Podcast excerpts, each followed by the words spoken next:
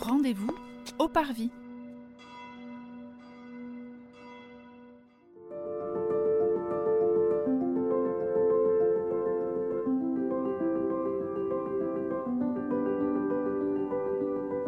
Bonjour et bienvenue dans ce dixième épisode de notre série de podcasts qui vous propose de découvrir les églises du diocèse de Nanterre à travers un regard à la fois historique, culturel et catéchétique.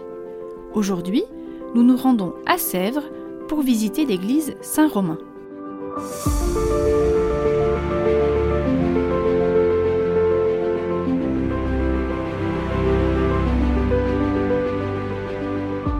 Bonjour, nous sommes aujourd'hui à Saint-Romain de Sèvres en compagnie du Père Hervé Rabel. Bonjour Père. Voilà, ben, bonjour. Est-ce que vous pouvez vous présenter en quelques mots? Alors, euh, ben, je suis le père Hervé Rabel. Euh, alors maintenant, je suis retraité actif, comme on dit, parce que j'ai 75 ans. Et je suis là avec euh, le père de Lafont. Sèvres, c'est 25 000 habitants. En fait, euh, ça, c'est l'église, euh, l'église ancienne. Et il y a une église, euh, Notre-Dame-des-Bruyères, sur les hauteurs vers Meudon. Ça fait deux paroisses, mais c'est un ensemble paroissial. Merci. Donc on se trouve euh, devant l'église sur le côté, une église qui est assez massive. Alors oui, donc euh, Sèvres était évidemment euh, lors de sa construction un, tout petit village, mais qui avait comme intérêt d'être relié à la Seine par un, rue qu'on appelle le rue du Marivel, et ça servait de, port. D'où l'appellation de Saint-Romain, qui est le patron des, des bateliers, Saint-Romain de Blaye ou de Blaye plutôt. Et alors le rue du Marivel, maintenant, il est recouvert par la- l'avenue de l'Europe. Donc on ne le voit plus du tout, il est couvert. Petit à petit, bah, la ville s'est agrandie autour, euh, autour de l'église qui est restée là. Ce rue du Marivel, finalement, il a comme inconvénient que c'est très humide. Et euh, il y a eu, donc on reparlera de la, la restauration, mais il y a une restauration très importante du fait de, l'humidité et du terrain mouvant. Alors vous avez donc cette église, évidemment dans un environnement extrêmement différent de ce qu'il était lors de sa construction, parce qu'il y avait le château de Sèvres qui était là, à la place à peu près de ces gros immeubles. Là, nous avons devant l'église la place du Colombier, parce que c'était le colombier euh, du Seigneur. C'est une église très, très disparate, parce qu'on le verra beaucoup plus à l'intérieur, mais elle a, été euh, remaniée au cours des siècles, euh, mais tout en gardant une, une belle unité.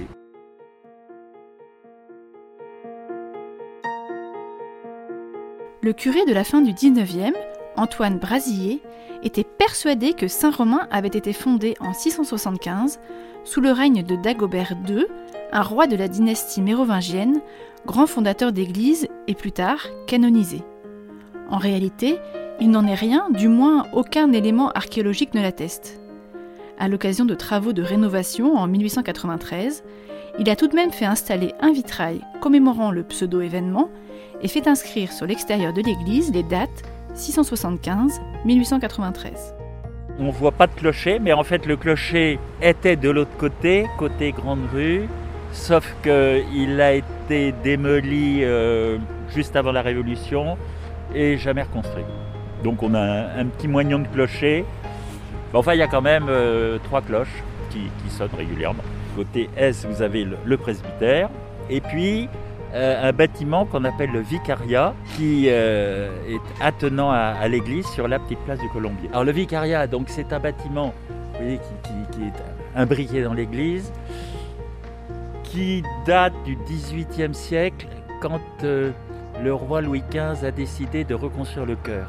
À l'occasion du transfert en 1756 de la manufacture de Vincennes à Sèvres, à l'entrée du domaine de Madame de Pompadour, le roi Louis XV fait de Saint-Romain par ordonnance une paroisse royale. L'église est alors en état très délabré, en raison notamment de l'humidité. Le curé de l'époque fait un rapport précisant même que cette humidité est si affreuse qu'on a vu des crapauds se promener autour des marches de l'autel. Le roi accorde alors un secours de 3000 livres à la paroisse, qui fait prolonger le chœur par une abside de style néoclassique, comme on faisait à l'époque. Cette église, elle est, elle est vraiment dans son jus, c'est-à-dire que on voit les modifications successives, mais qui permettent à, cette église d'avoir une très belle unité. Ce qu'il faut vous dire, c'est que cette église, elle a des phases successives de construction. Plus ancienne partie, elle se trouve sous l'ancien clocher, c'est-à-dire à votre gauche, vous voyez, avec un départ d'escalier qui montait au clocher. Alors, c'est une partie qui serait du 12e, 13e siècle, donc euh, très, ancienne. Hein. Sinon, globalement, l'église, elle est du 15e, 16e. On peut dire que c'est une architecture extrêmement composite, remaniée. Euh, vous voyez, avec des, vitraux de ce côté-là, de côté sud, donc qui sont arrondis, d'autres qui sont côté nord encore euh, gothiques. Donc la nef est, tout à fait ancienne, donc 15e, 16e. Euh, par contre, le chœur, lui, a été euh, refait au XVIIIe siècle. Il y, a, deux caractéristiques de cette église. C'est une église royale et c'est une église très en lien avec la manufacture de Sèvres. Euh, église royale parce que depuis la construction de Versailles, euh, c'est-à-dire au XVIIe siècle, avec Louis XIV, enfin même Louis XIII, Sèvres est entre Paris et Versailles. Et la grande rue là qui passe là euh, voyait les courtisans venir de Paris pour aller au château de Versailles. Et vous avez tout à côté de la grande rue la rue des caves du roi, parce qu'il y a encore sous les immeubles modernes les caves où on entreposait le vin qui venait de, de la Seine par le rue du Marivel, qu'on entreposait dans les caves qui existent encore, des énormes caves, et ces caves qui servaient à entreposer le vin pour Versailles, pour le château de Versailles. Donc c'est une église royale parce que euh, depuis donc la construction de Versailles, les rois passaient à Sèvres avec Louis XV, avec Madame de Pompadour, il y aura la manufacture de Sèvres qui va être créée justement à Sèvres. Et donc tout au long du XVIIIe et du XIXe siècle, euh, l'église de Sèvres sera plus spécialement ornée par, euh, par les rois successifs. La reine Marie Lexinska a donné un très beau tableau qu'on a placé depuis la restauration euh, en, haut, vous voyez, au-dessus des voûtes, qui est donc, on, peut le voir, c'est le plus beau tableau de l'église. Il est de Jean Restou, qui est un, peintre très, tout à fait renommé.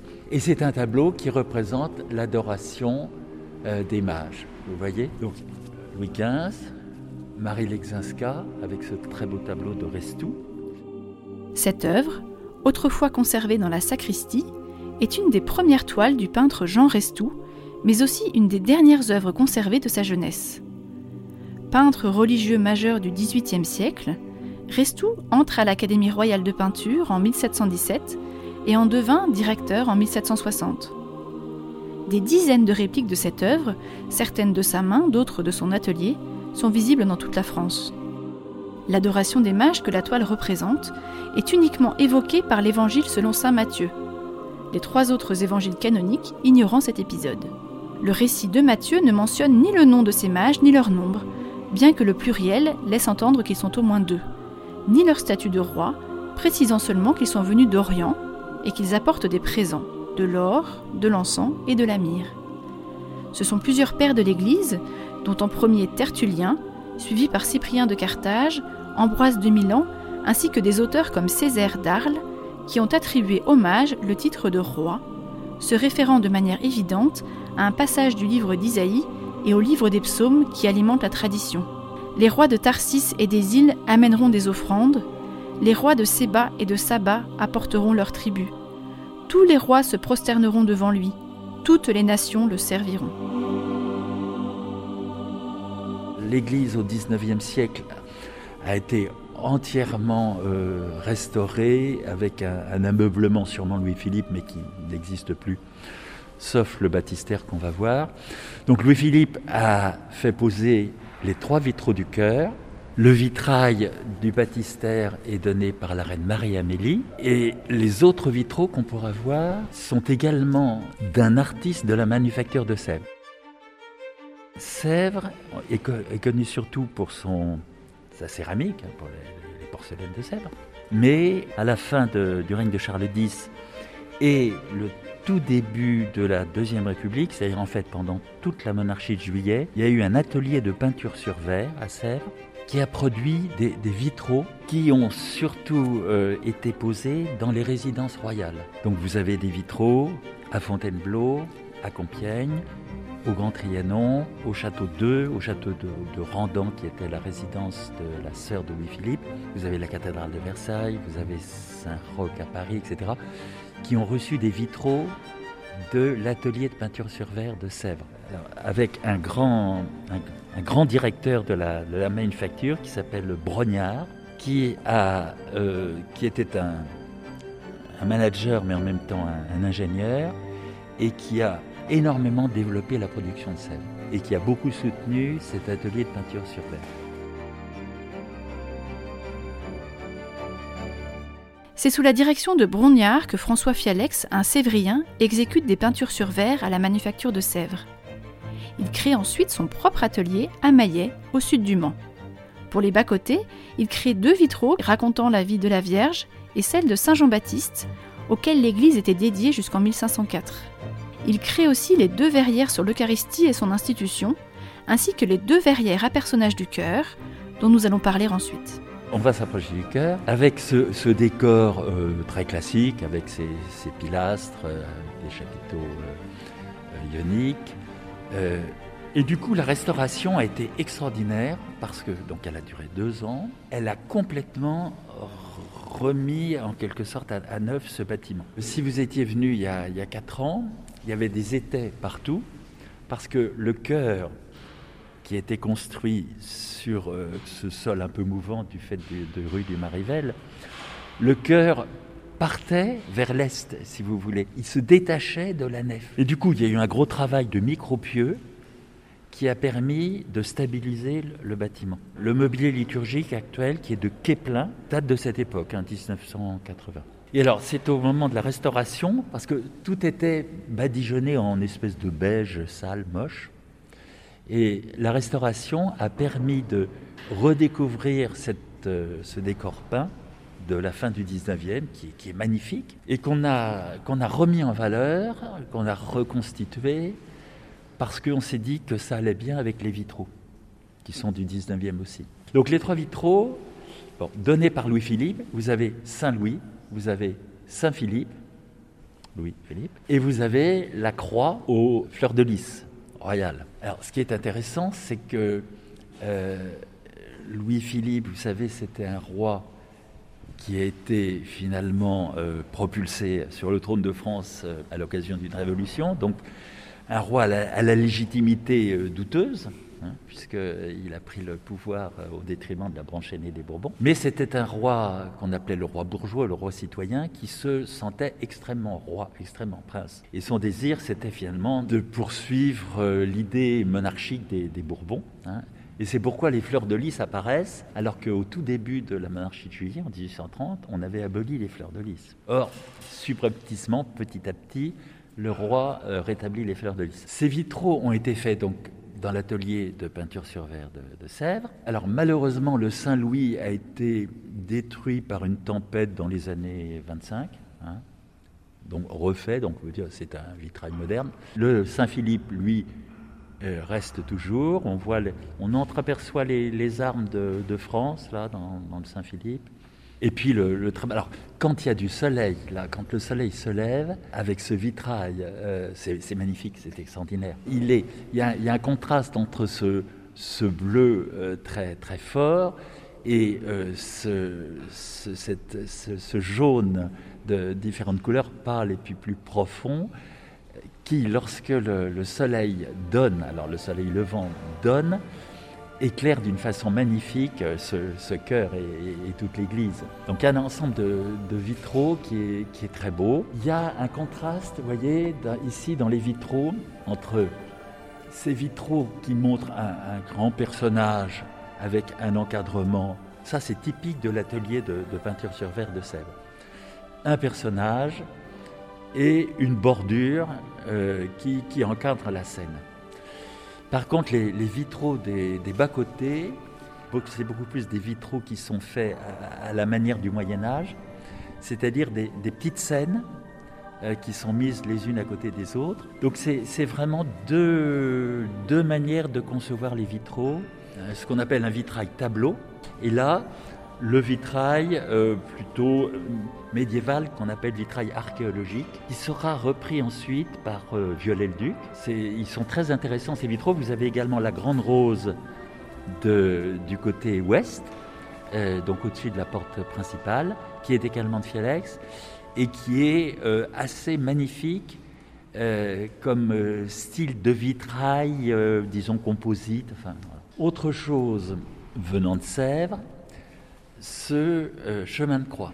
Alors, le chemin de croix, il est très intéressant parce que euh, il a été donné par euh, la femme du directeur de la manufacture de Sèvres à la fin du 19e. Et c'est très rare de voir un chemin de croix qui est fait en, céramique de Sèvres. Alors il a été fait suivant des dessins d'un peintre allemand, mais c'est, on peut dire, je, pense, en France, c'est le seul chemin de croix qui euh, est de, Sèvres. Vous savez, après le concile, il y a eu, beaucoup d'églises qui ont été dépouillées de, de leurs statues, etc.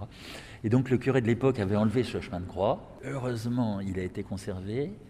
Et c'est le père Philippe Blin, qui a été curé il y a quelques années, qui l'a remis en valeur. Et ça, c'est quand même quelque chose de très beau. Alors, on va, on va se diriger vers... Euh, alors, c'est très intéressant et on voit également le lien avec Sèvres. Alors c'est un bas-relief de Roguier. Alors Roguier, qui était un, sculpteur, ensuite qui a, qui a, travaillé comme professeur à la manufacture de Sèvres. Roguier a eu le deuxième prix de Rome pour ce bas-relief qui est Joseph vendu par ses frères. Traditionnellement, vous avez l'autel euh, du bas-côté droit qui est consacré à la Vierge, hein, et l'autel du bas-côté gauche qui est consacré à Saint Joseph. Et donc là, c'est Joseph, vendu par ses frères, donc dans l'Ancien Testament. Alors, c'est vraiment une résurrection, ce, bas-relief. Il date de 1784 et euh, posé ici et complété en 1787. Et donc, on ne le voyait absolument plus parce qu'il était complètement empâté par des peintures successives. Et depuis deux mois, euh, ces personnes euh, travaillent pour le remettre en valeur et on va avoir quelque chose d'extraordinaire. C'est vraiment une, euh, une découverte assez extraordinaire. On savait qu'il existait, mais on ne savait pas qu'il était assez finalement. On savait que Rogui avait eu ce, prix de Rome en 84, mais on ne savait pas du tout qu'il était assez. Donc c'est une redécouverte extraordinaire. Ce bas-relief est donc en ce moment étudié restauré et repatiné par Jean-François Salle, restaurateur de sculpture diplômé de l'école du patrimoine. Il nous parle de son travail.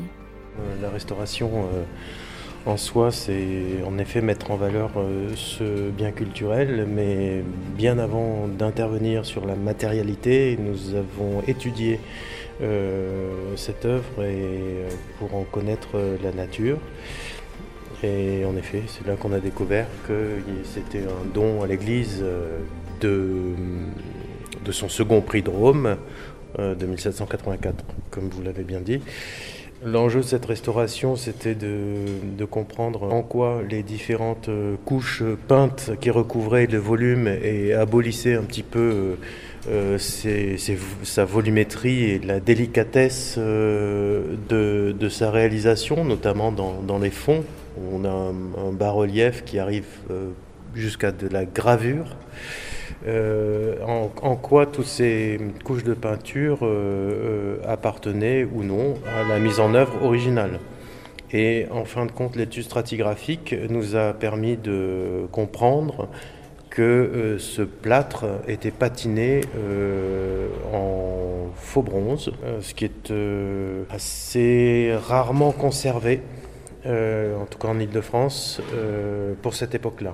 Des patines de plâtre qui imitent non pas de la pierre, mais du bronze ou d'autres matériaux du plâtre, sur des, bas-reliefs.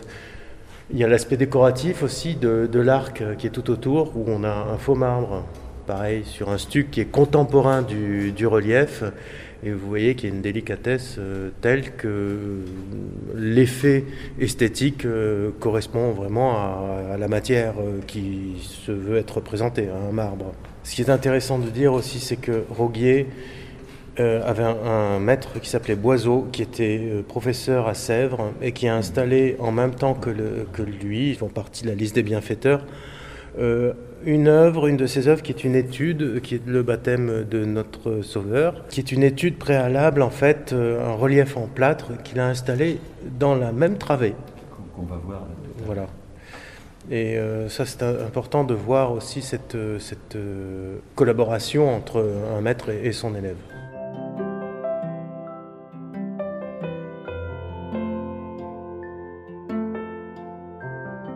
Voilà ce bas-relief de, Boiseau. Alors Boiseau qui était le grand artiste de Sèvres euh, à la fin du XVIIIe, donc le maître de, Roguier, qui a fait ce, baptême du, Christ, qui était destiné euh, à, une niche euh, à côté du baptistère, c'est logique. Pour l'instant, on ne l'a pas remis dans la niche parce que on attend de voir l'état d'humidité ou de salubrité du mur. Donc ça, c'est un bas-relief qui a été restauré, qui est une, enfin, une œuvre, moi je crois que c'est la plus belle œuvre de l'Église. Vous avez Jean-Baptiste, euh, qui est en train de, baptiser le Christ, qui, qui, s'agenouille euh, par, humilité devant lui.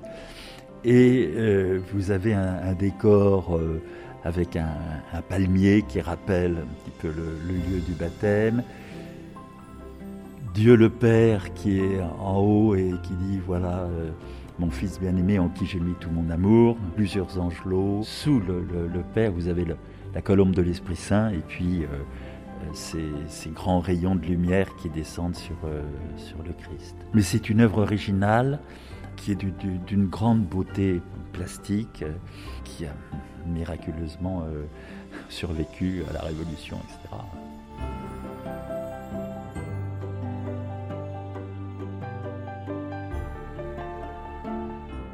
aller au baptistère. le, baptistère est, très intéressant. Moi, je le date de Louis-Philippe. D'autres disent ah mais non c'est plus ancien c'est plutôt euh, Napoléon euh, le premier empire. À mon avis c'est quand on a refait sous Louis-Philippe euh, quand il y a eu des gros travaux de restauration on a on refait ce baptistère mais qui est bien à sa place. Alors avec ce vitrail euh, alors spontanément, les gens disent Ah, ben c'est la Vierge et l'enfant. Mais pas du tout. C'est l'ange gardien. Ce qui est tout à fait logique, un vitrail de l'ange gardien à côté du baptistère. Et ce vitrail, alors, est tout à fait remarquable parce que c'est un personnage central. Bon, là, l'ange et puis le, petit enfant. Et un, encadrement très, très baroque. Ça, c'est typique de, du vitrail de l'atelier de peinture sur verre de Sèvres. voyez avec en bas les armes de Marie-Amélie, puisque c'est la reine Marie-Amélie qui a offert ce vitrail à la paroisse. C'est un magnifique vitrail qui a été fait sur le, les dessins d'un peintre belge qui s'appelle Dequesne.